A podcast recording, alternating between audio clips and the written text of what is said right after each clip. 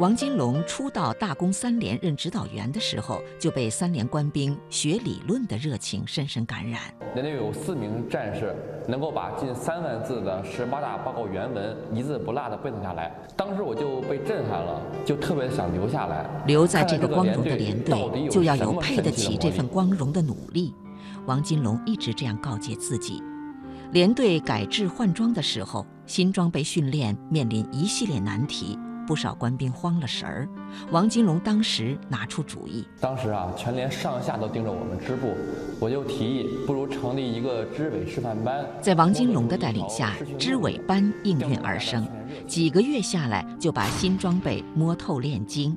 考核中，支委班取得八发炮弹命中七个目标的优异成绩。